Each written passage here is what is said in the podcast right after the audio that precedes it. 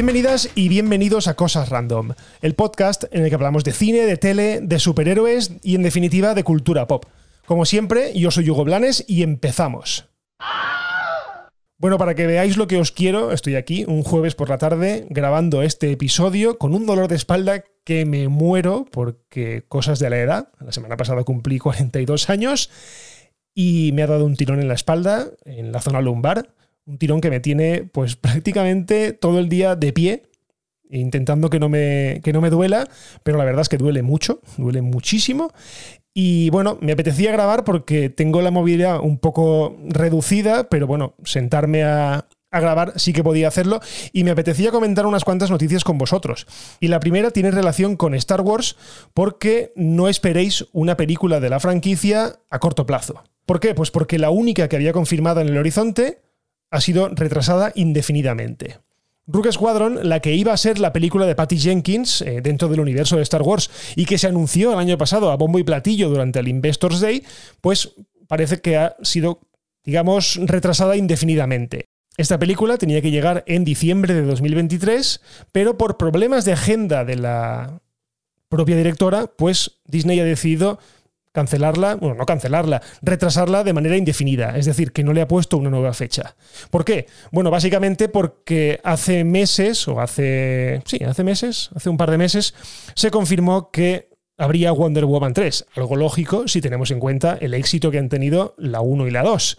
Entonces, claro, teniendo en cuenta esa confirmación, que la película de Wonder Woman, la tercera, imagino que tendrá una fecha de estreno entre 2023 y 2024, pues imagino que, que no le da la vida a Patty Jenkins para desdoblarse y hacer eh, ambos rodajes. También yo creo que tendrá alguna especie de contrato preferencial con Warner y si hay una película de Warner que hacer, tiene que hacerla primero que cualquiera de otra compañía, en este caso de Disney. Así que vayámonos olvidando de esta película. No sabemos qué película va a poner Disney en su lugar. De hecho, no sabemos ni siquiera si va a poner alguna. Y esto me hace un poco eh, recordar algo que se me pasa por la cabeza desde hace tiempo y que a mucha gente también. Y es si estamos ante el fin de Star Wars en el cine tal y como lo conocemos a día de hoy. Al menos a corto plazo. ¿Por qué? A día de hoy, las series de televisión son lo que viene fuerte dentro del universo de Star Wars. Lo que más eh, proyectos tiene el horno. Solo tenemos que ver que, aparte de, The Mandalorian, que es una serie muy exitosa que se ha erigido como una de las grandes series bandera de la plataforma, de aquí nada tenemos The Book of Boba Fett, que es una especie de spin-off de esta misma, de The Mandalorian, en la que bueno, nos contarán la historia de Boba Fett, eh, después de haber resucitado, entre comillas, y de su vuelta a Tatooine para convertirse un poco como en el jefe del sindicato del crimen. Aparte de esta, también tenemos series que están en el horno a punto de salir, como por ejemplo Obi-Wan, una miniserie sobre Obi-Wan Kenobi, la serie de Andor, que es eh, una serie centrada en el personaje de Cassian Andor, uno de los principales protagonistas de Rogue One, Ahsoka, la serie de Ahsoka, de la que os hablé en el episodio anterior, y de Acolyte, que, bueno, no sabemos exactamente de qué va, sabemos que, o creemos que es sobre algo malo, porque luego así lo, así da la sensación de que es algo oscuro, algo maligno. Pero bueno, esto pone de manifiesto que a día de hoy el, meollo de la saga galáctica se encuentra en las producciones para Disney Plus y no en las películas. Solo hay que ver, eh, vamos a hacer un pequeño repaso de todo lo anunciado años atrás para el cine y que a día de hoy, pues no sabemos prácticamente nada de ninguno de ellos. Hay una trilogía en marcha de Ryan Johnson, al menos había una trilogía anunciada de Ryan Johnson porque esta trilogía se anunció antes del estreno de The Last Jedi. Luego, evidentemente, vino todo el movidón con los últimos Jedi, todos los haters, todo lo que derivó en la funesta el ascenso de Skywalker. Así que yo no sé si esta trilogía a día de hoy sigue en marcha. Disney, desde luego, no ha dicho ni pío sobre el asunto.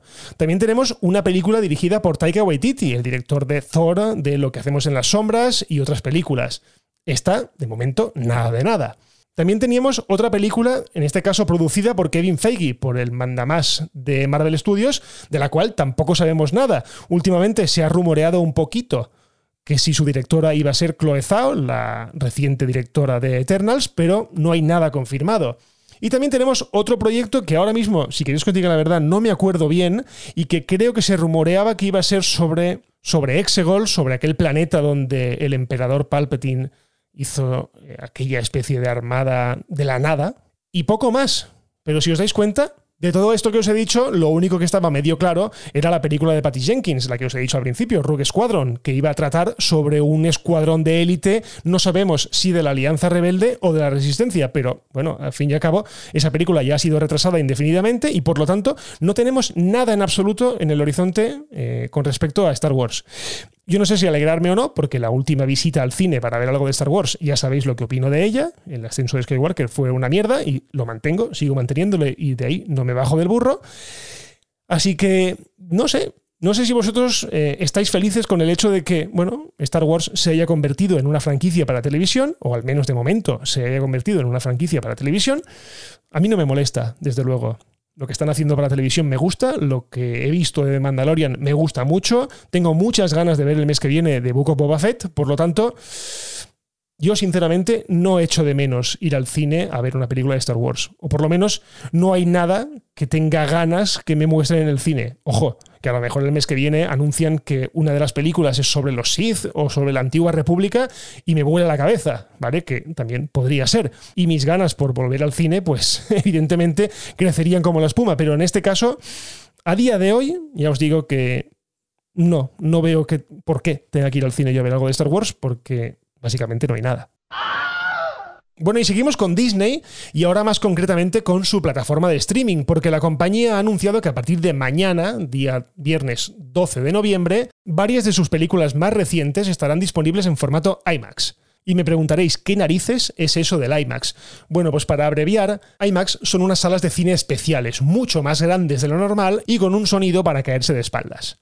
Pero claro, ¿en qué se traduce esto al salón de tu casa? Porque si Disney dice que va a hacer películas en IMAX en Disney Plus, no tiene mucho sentido porque tu casa no es tan grande como, o la pantalla de tu casa no es tan grande como una pantalla de cine IMAX. Pero bueno, más o menos para resumirlo, es que la resolución, eh, digamos que va a cambiar, ¿vale? La resolución IMAX es un poco más cuadrada que la habitual, por lo que ganamos en información en pantalla, tanto arriba como abajo.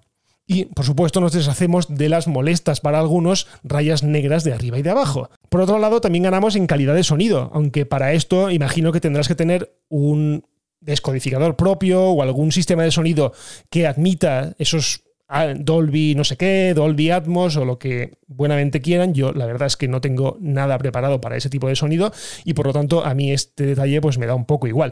Pero sí que es verdad que para los melómanos, para la gente que le gusta mucho afinar el sonido en las producciones, en las películas, pues estas películas van a traer esa pista de sonido adicional que digamos que mejorará mucho la experiencia. Bueno, en resumidas cuentas que las películas las veremos mejor y con mejor sonido.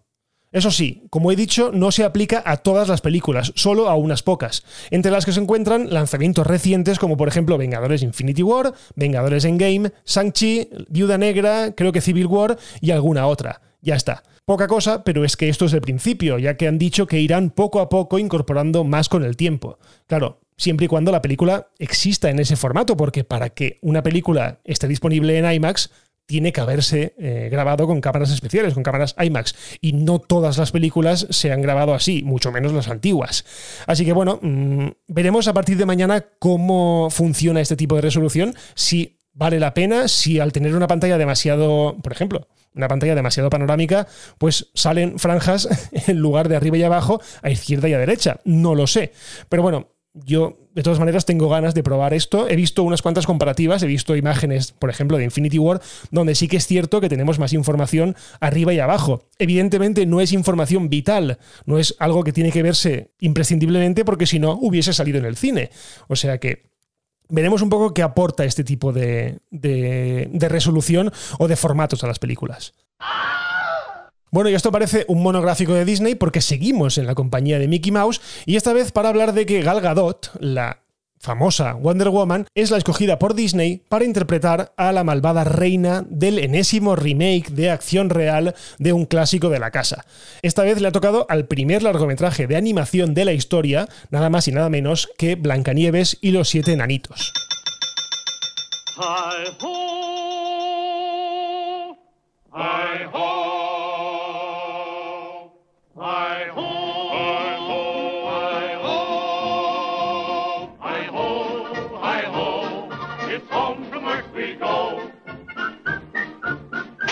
Como digo, la actriz que interpreta a Wonder Woman dentro del universo de películas de DC hará de la malvada bruja del cuento de Disney. Y la verdad es que no sé qué deciros, porque no me cuadra que una actriz tan joven dé vida a la madrastra de Blancanieves. Yo siempre eh, me la he imaginado un poco más mayor.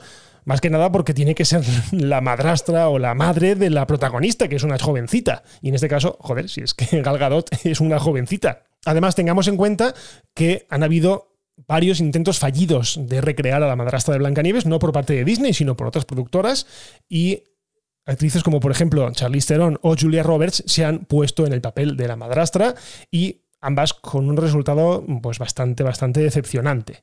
Pero bueno, entiendo que Disney quiera a una actriz con mucho renombre y he de reconocer que es Ahora es el momento de Gal Gadot. Viene de hacer dos películas de Wonder Woman, las dos de la Liga de la Justicia. Mañana estrena, por ejemplo, Red Notice en Netflix junto a Ryan Reynolds y a Dwayne Johnson. Y bueno, la chica está en boca de todo el mundo, por lo que es lógico que Disney haya escogido a, a una actriz como ella. Otra cosa es que me encaje en el personaje y si apuramos mucho, pues si este tipo de remakes con actores reales son necesarios. Los que seguís este podcast desde hace tiempo, pues sabéis de sobra que a mí estos remakes no me gustan. De hecho, salvo Cenicienta, el resto no me han entusiasmado lo más mínimo, llegando al punto del horror que fue para mí eh, ver el Rey León en el cine, el remake del Rey León. Así que bueno, bueno, esperemos el resultado de este de este remake, de este enésimo remake de acción real, para ver si Disney tenía razón y al poner a Gal Gadot, pues acertaba o no. Joder, me acabo de dar cuenta de que todo el episodio son noticias de Disney o de Marvel. Pero bueno, es que es lo que más genera noticias a día de hoy. Y es que eh, seguimos con Marvel porque Black Panther 2 seguramente se retrase por problemas en los tiempos de rodaje, derivados de la subnormal de Leticia Wright, que es la que interpreta a Shuri dentro del UCM, porque no le da la gana de vacunarse. Así de claro los protocolos de vacunación se están poniendo por fin serios en los rodajes de Hollywood y claro, si tienes a una tía a la que no le da la gana vacunarse y encima ha de interactuar con todo el mundo porque es prácticamente una de las protagonistas, pues tienes un grave problema de planificación. Puede que incluso haya gente que se niegue a rodar con ella, vamos, algo que no me extrañaría lo más mínimo. Así que bueno, ya sabéis que si Black Panther finalmente se retrasa, porque ojo, no fue una de las incluidas en aquel movimiento bestia que hizo Disney hace algunas semanas, en el cual pues movió gran parte de sus estrenos, eh, además varios meses, retrasó varios meses eh, algunos de sus estrenos. Black Panther, de momento, la Black Panther 2, se había eh, librado de esta, de esta criba, pero bueno, visto lo visto, no me extrañaría que en las próximas semanas anunciasen que Black Panther 2, o como se la conoce, Wakanda Forever, se vaya a una nueva fecha por culpa de retrasos en el rodaje. Así que bueno, llegados a este punto, si tenéis que cabrearos con alguien porque retrasan la película, pues ya sabéis que básicamente será todo culpa de Leticia Wright. Y podéis decirme que es que le tengo mucha rabia a la chica esta, pero es que es verdad. O sea, es que no trago con los antivacunas. De verdad. O sea, eso de respeta mi opinión, mira, no. O sea, tu opinión está poniendo en riesgo la salud pública. Por lo tanto, te jodes. Tendrían que haberte echado desde el día número uno. Y como sé que me escuchas, porque este podcast lo escuchan la mayoría de las estrellas de Hollywood, eh, tía, vete a la mierda, de verdad. Vacúnate o vete a la mierda. Bueno, y termino esta sección de noticias con una noticia que, al menos a mí me parece una noticia súper loca. Y es que el actor Bill Murray ha fichado por Marvel. Concretamente, el inolvidable Peter Beckman de Los Cazafantasmas ha fichado por Ant-Man and the Wasp Quantum Mania, o lo que es lo mismo, Ant-Man 3. ¿Qué papel interpretará? Pues la verdad es que no tenemos de momento ni idea, no han dicho nada. Simplemente han hecho oficial el fichaje de Bill Murray por la película, pero bueno, es que la sola presencia de este actor en la película pues ya hace que me explote la cabeza, así directamente. O sea, uno de mis actores preferidos de la vida, de mis actores cómicos preferidos, que esté en una película de Marvel, pues eh, me flipa mucho y además veo que tiene mucho sentido porque el tono de Ant-Man siempre ha sido un poco el de comedia, una comedia de robos, una comedia de, de aventurillas pero más comedia que acción. Y en este caso, pues Bill Murray me cuadra mucho dentro de, esa película. No sabemos al final de qué hará, pero espero que sea algo más o menos importante, sobre todo para que tenga un poco de peso en la película y, su presencia, digamos, que sea determinante dentro del, del conjunto de la película. Bueno, y termino el episodio con mi tradicional qué es lo que estoy viendo o qué he visto. Y en este caso os quería traer algo diferente, y es Dolores, de HBO Max. Bueno, ¿qué es Dolores? Dolores es la contrapartida a un documental que hizo Netflix hace un año o medio año sobre el caso Baninkoff. Cuando tú veías ese documental, te dabas cuenta que la única, eh, digamos, protagonista de ese documental, o la única protagonista del caso Baninkoff, que no salía, era Dolores Vázquez, que fue la persona a la cual encasquetaron el delito de haber matado a Rocío Baninkoff. se lo encasquetaron principalmente, y voy a decirlo así, sin paños calientes, por ser lesbiana, o por ser la lesbiana mala de la película, ¿vale? Y la encarcelaron, estuvo un año y pico en la cárcel y luego, pues por suerte para ella, por desgracia para la familia de la otra chica que también eh, resultó asesinada, eh, se descubrió que no había sido ella, sino que había sido pues un tipo inglés, ¿vale? Un tarado inglés. Lo que os digo, la serie, la serie de Netflix, no sacaba en ningún momento imágenes de la actualidad de Dolores Vázquez. A la gente que lo vimos, pues nos pareció un poco raro. Salió todo el mundo, pero ella no. Bien, e-, era básicamente porque estaba preparándose una serie paralela, en este caso de HBO Max, que es la que os traigo a día de hoy, y es una serie centrada en la figura de Dolores Vázquez. El documental me ha gustado mucho porque siento que a esa señora eh, el país entero le debe una disculpa. Y yo creo que ese documental es el principio de esa, de esa, de esa disculpa. Más que nada porque es una putada lo que le pasó. O sea, lo que le pasó es una auténtica putada que te deja marcado para toda la vida. De hecho, no es ningún secreto eh, decir que a esta mujer, eh, a día de hoy, siguen pesándole las secuelas de, esa, de que le encasquetaran injustamente ese delito pero resulta muy, muy interesante ver cómo, creo que son seis episodios, durante seis episodios, pues va narrándose un poco toda la historia del, del caso, cómo se le fue echando la culpa casi casi sin darse cuenta y de cómo eh, se la exoneró después, pero se la exoneró solamente judicialmente, porque eh, a ojos del público parece mentira, además viendo el, el, documental, parece mentira que es que aunque la justicia la exoneró del caso o la absolvió del caso, la gente continuaba pensando que ella había sido la culpable. Así que bueno, os la recomiendo mucho, recomiendo mucho que la veáis. Eh, sí que es verdad que estamos últimamente un poco inundados de documentales sobre crímenes o sobre historias de, crímenes, tanto resueltos como no resueltos, porque también hay uno de las chicas de Alcácer. Recientemente vimos en casa uno de, de, ¿de qué fue? Ah, de Marta del Castillo. O sea que sí que es verdad que hay demasiada oferta. Pero en este caso, el tema de Dolores yo creo que es un tema necesario, es un tema que todo el mundo debería ver, más que nada para darse cuenta de que España trató muy mal a una persona y le trató muy mal fundamentalmente por su condición sexual. Punto. Yo me quedo con eso. Bueno, y hasta aquí un nuevo episodio de Cosas Random. Muchísimas gracias por escuchar y ya sabéis, si os ha gustado, compartid este podcast, dejad valoraciones, siempre y cuando la plataforma os lo permita, suscribíos porque es la única manera de enteraros cuando, de cuando publico episodios. Y por cierto, la semana pasada estuve en el podcast DLC de Alejandro Marquino hablando de un juego de la Nintendo Switch, del Metroid Dread. La verdad es que fue un rato súper agradable, así que si os queréis eh, dar un voltio por el podcast, os dejo el episodio, el enlace al episodio en las notas y, bueno, de paso, le apoyáis a él y así me apoyáis a mí. Si os queréis poner en contacto conmigo, estoy como siempre en Twitter, en arroba goblanes y en arroba las cosas random. Y por lo demás, lo dejamos aquí y nos escuchamos en el próximo episodio de Cosas Random. Un abrazo y adiós.